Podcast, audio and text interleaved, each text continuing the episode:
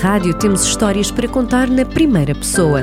Espelho Meu, o programa onde vida e obra se cruzam, para mostrar um lado espontâneo e genuíno. Eu vejo a pessoa que, que sempre, que sempre conheci, uh, o Mário Trindade. O Mário para os amigos. Uma pessoa que, para muitos com muitas deformações, para mim, uh, sou, sou eu. Mário, a sua vida tem N episódios que poderiam não fazê-lo chegar aqui e ser o campeão que é. Começamos talvez por uma perda que tem logo aos 9 anos de idade. Perde o seu pai, uma das suas referências. Sim, é, como disse bem, eu, tenho mais momentos a puxar-me para trás é, do que a tentar-me ajudar a ir onde eu quero ir. E esse foi, foi um, o primeiro momento que me marcou eu sou de uma, de uma família muito humilde uh, e o meu pai era, era o sustento da casa, né? Uh, e, e pronto, ao perdê-lo, se as coisas já estavam más, uh, piores ficaram. Já sei que teve de deixar de estudar, já lá vamos, mas até ter deixado de estudar, como é que era o Mário? Bom aluno, irrequieto, reguila, como é que era? O Mário nunca gostou muito da escola. Porquê? Porque logo na segunda classe eu posso, posso lhe dizer que eh, eu não tinha tempo para nada, eu saía, antes de ir para a escola já estava farto de trabalhar, eu saía da escola e continuava a trabalhar com 5, 6 anos. Trabalhava em quê? Eh, na agricultura, para ajudar os meus pais. Eh, ir para a escola, estar naquela mesa sentado, para mim não era fácil e, e não quer dizer que eu, que eu, que eu fosse burro, digamos assim, mas não me puxava, nunca me senti que estudar era aquilo que eu queria fazer.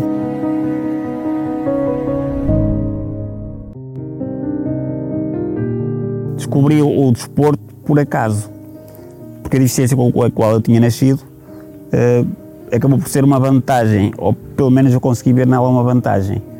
Porquê? Porque o meu corpo não cresceu muito, mas as pernas continuaram a crescer até aos meus 18 anos.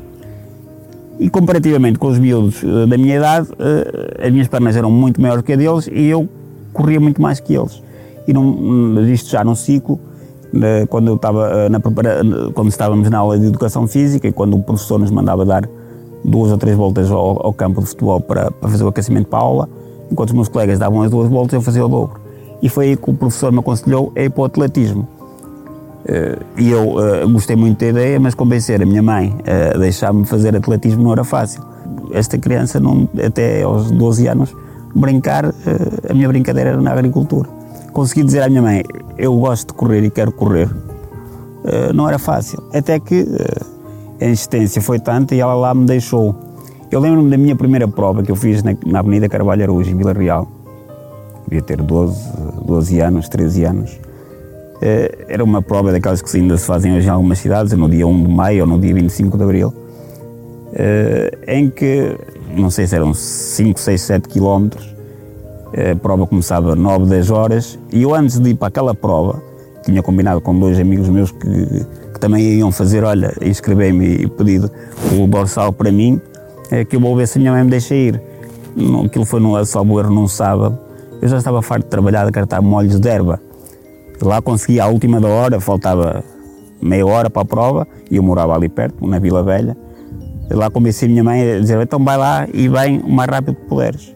Eu cheguei à prova da partida, só tive tempo de colar o dorsal com dois alfinetes. O aquecimento estava feito? O aquecimento já estava mais que feito e dois, três segundos ou de minutos dá-se a partida, eu arranquei, consegui acabar a prova em primeiro lugar, no meu escalão, claro.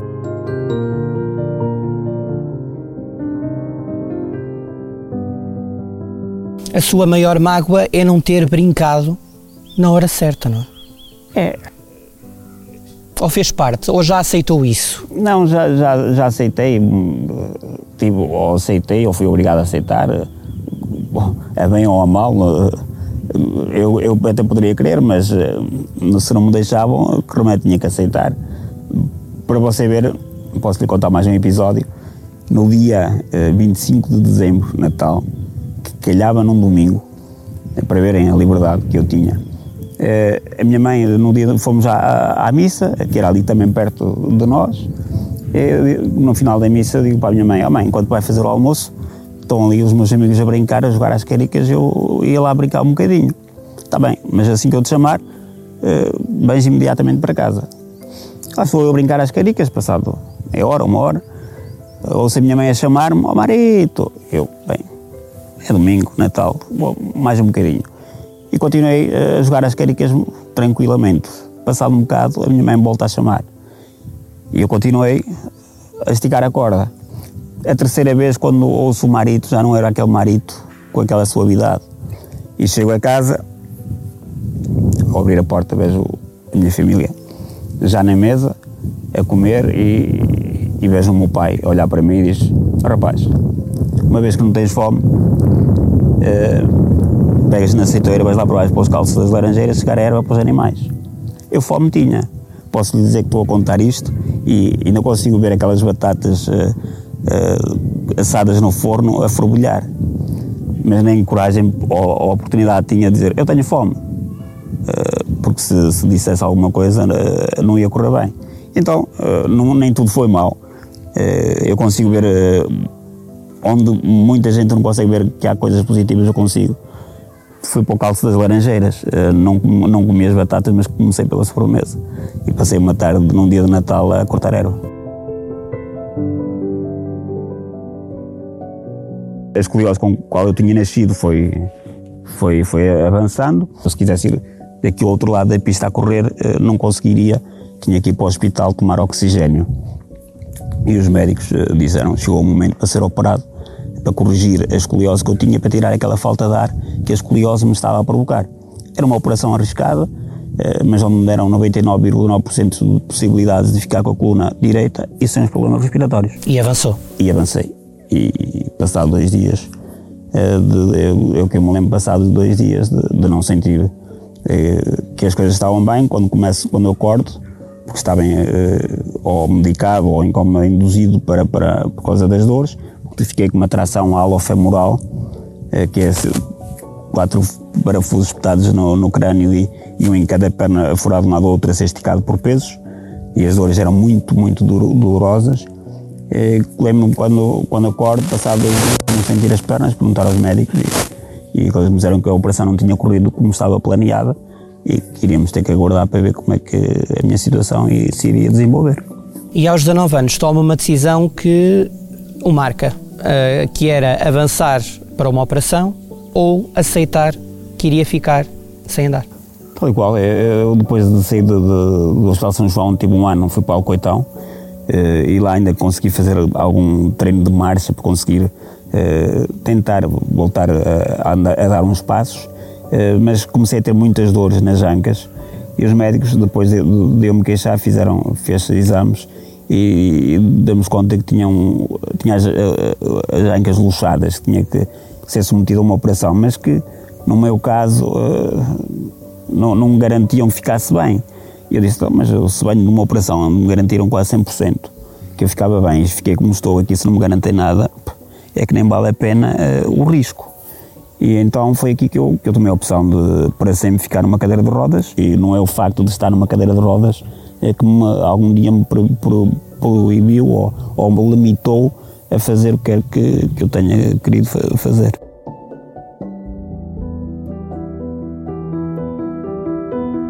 O desporto acaba por não sair de si. Portanto, apesar de não poder praticar sem cadeira, não é? Mas com cadeira o desporto, Mário, aqui para nós estava impossível de largar. É, já, já estava escrito. Uh, acho que já estava mesmo escrito que tinha que ser assim. Uh, eu, quando fiquei paraplégico, desconhecia que, que havia desporto para pessoas com deficiência e, e, e entrei no desporto também por acaso. Uh, depois saí dos, dos, hospitais, vou para casa e eu estava numa cadeira de rodas, mas não deixava, não fiquei como era um jovem muito ativo, continuei a, a, ser ativo. Eh, eu não, não me conseguiria ver ir para casa e ficar fechado em casa à espera que os dias passassem, não. Eh, eu saía e, e a primeira coisa que eu fui, tentei fazer foi arranjar trabalho. Eh, e eu levei tanto não na vida de, por estar numa cadeira de rodas que. Mas o que é que lhe diziam? Chegava ao emprego? Eu, eu não, não chegava, eu ia para o café, que era a forma que eu tinha de procurar emprego, ia, pegava nos jornais, tudo o que via dizer precisa-se de trabalhos que eu, que eu via, que se, sabia que eu podia fazer, telefonistas, secretários, por aí fora, ligava e dizia, olha, uh, sou fulano tal, vi este anúncio e quero me candidatar.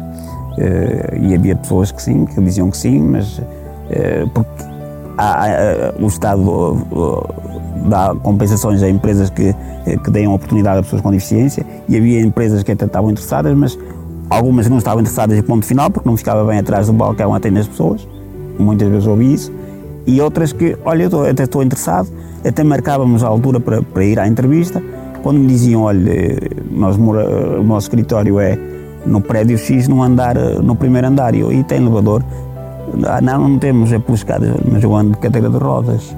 Ah, então olha, sentimos muito, mas não podemos recebê-lo. Eu entrei para o desporto numa dessas minhas idas para o café, a tentar a, a procurar o, o, trabalho. Há um senhor que para de carro enquanto eu vou pela estrada para o café, no caminho da minha casa para o café, vou pela estrada porque os passeios não eram acessíveis. E para um senhor de carro ao meu lado eh, e diz-me lá dentro: Olha lá, além de me ter dito boa tarde e assim, olha lá, tu nunca jogava basquetebol? E eu fiquei assim, parado a olhar para ele, uh, isto tudo numa fração de segundos. Dizer, mas este, este senhor não me está a ver cadeira de rodas está-me a convidar para jogar basquetebol. E prontamente lhe disse, eu gostava, gostava, mas cadeira de rodas deve ser difícil, porque pensei que aquilo era uma brincadeira. E ele lá dentro do carro, uh, com um sorriso de orelha a orelha, diz-me, é, difícil é, mas eu ando cadeira de rodas e jogo. E eu disse, convidei logo para tomar café comigo, dizer, olha, uh, anda a tomar café comigo, fala-me sobre isso. Uh, e então ele convidou-me, disse que fazia parte de uma, de uma, associação, de, deficientes, Associação de Deficientes Motores Transmontanos, e que tinha uma equipa de basquetebol e que se eu quisesse experimentar, teria todo o gosto em me receber. E, e joguei basquetebol durante 10 anos, onde representei também a seleção nacional. Estávamos a fazer uma demonstração de basquetebol uh, por os lados de Braga e há uns colegas meus da, da, da AP da Braga que, disse, que me disseram vamos lá uh, despachar o basquetebol que a seguir vamos fazer a demonstração de atletismo e, e isto é que nós gostamos. E eu, quando ouço isto, oh, viro-me para um deles, para o Tony, e digo, oh, Tony, mas como é que tu vais correr? Que se andas cadeira de rodas como eu. Ele falou-me das cadeiras de rodas de atletismo, estas cadeiras onde eu estou sentado agora, eh, que era uma cadeira de três rodas que eu desconhecia completamente e que dava bastante liberdade.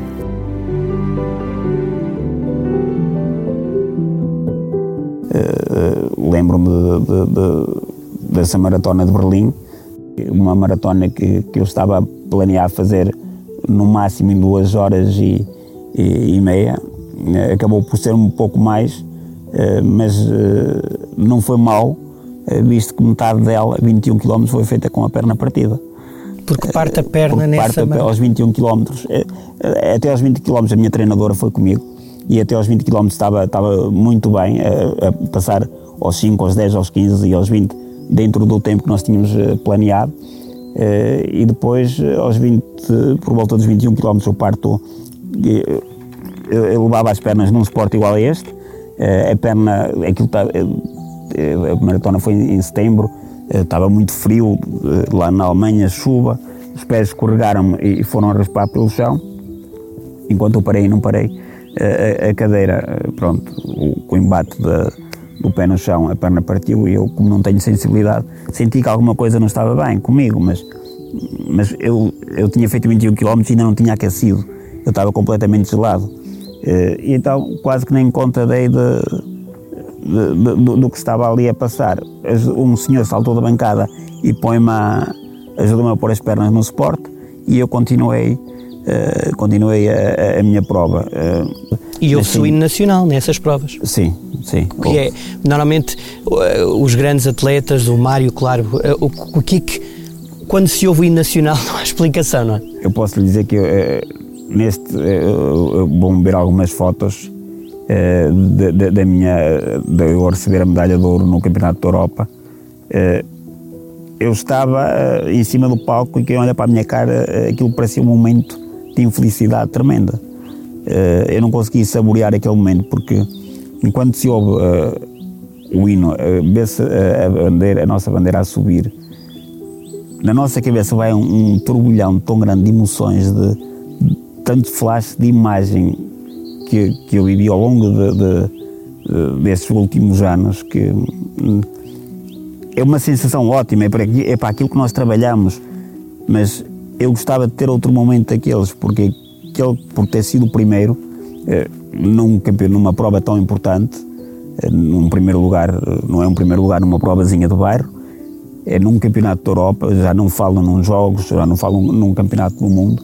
Para mim não, não consegui saborear como eu ainda gostava de, de saborear. E o amor da sua vida surge quando?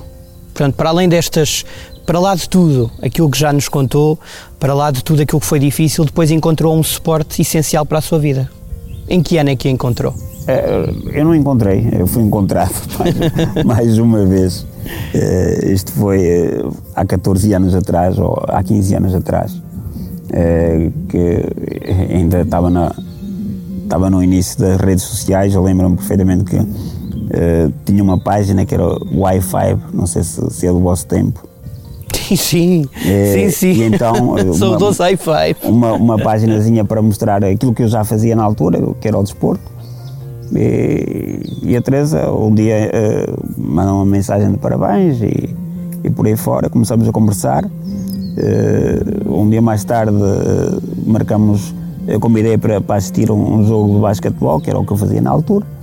Uh, e pronto, e começamos a ser amigos e mais tarde começamos a namorar e, e abençoada a hora que ela, que ela passou por aquela página que eh, que tem sido um grande suporte para conseguir fazer o que tenho feito até hoje. O que é que ela trouxe à sua vida? Trouxe aquilo que eu, que eu precisava. Eh, eh, ela, ela, é de São Pedro do Sul, eu era de, sou de, era de Vila Real. Quando nos decidimos juntar, viemos para cá.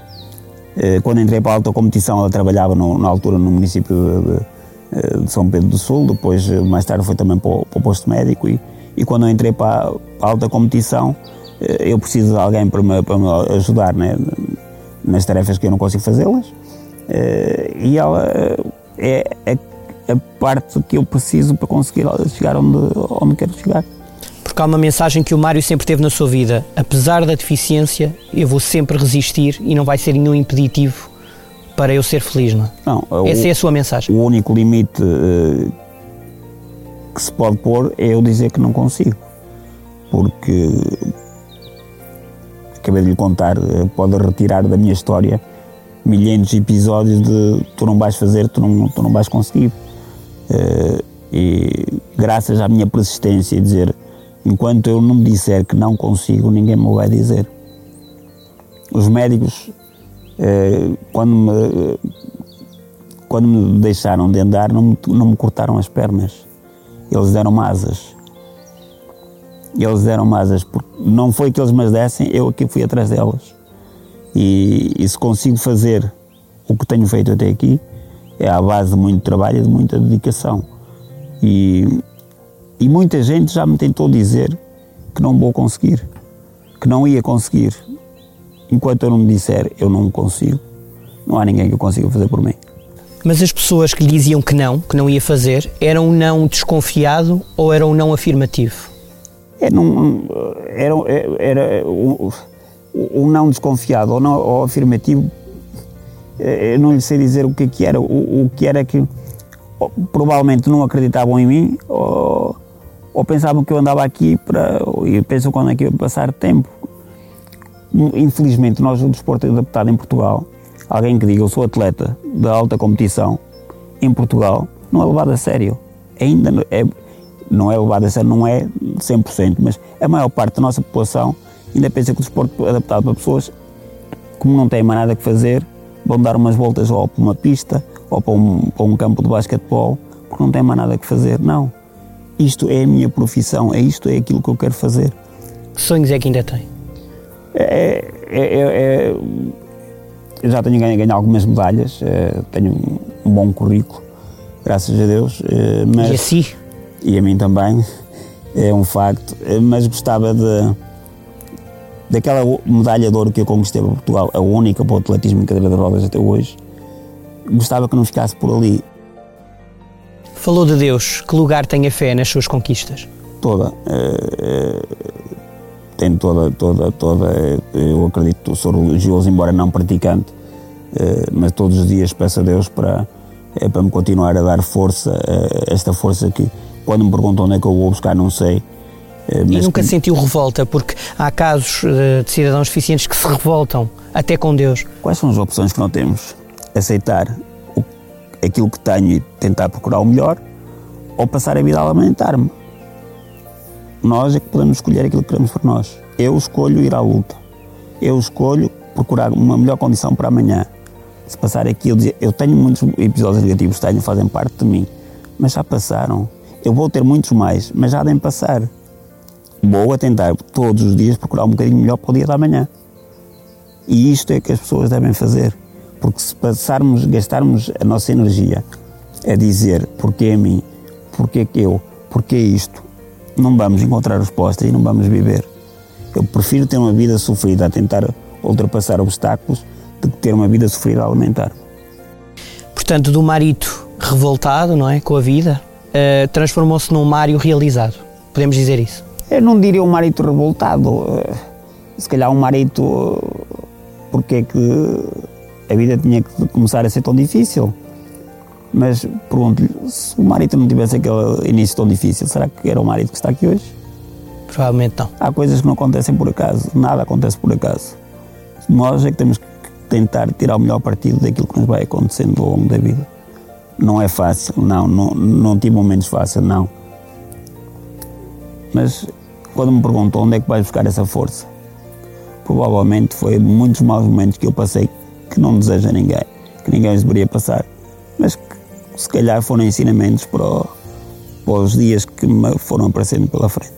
Terminar esta conversa com obrigado campeão é, é o indicado? Não, não precisam me agradecer.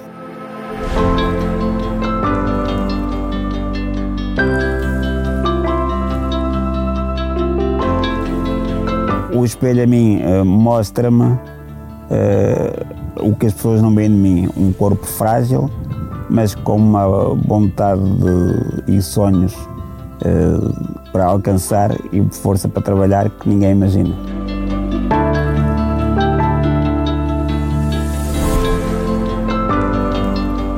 Na rádio temos histórias para contar na primeira pessoa.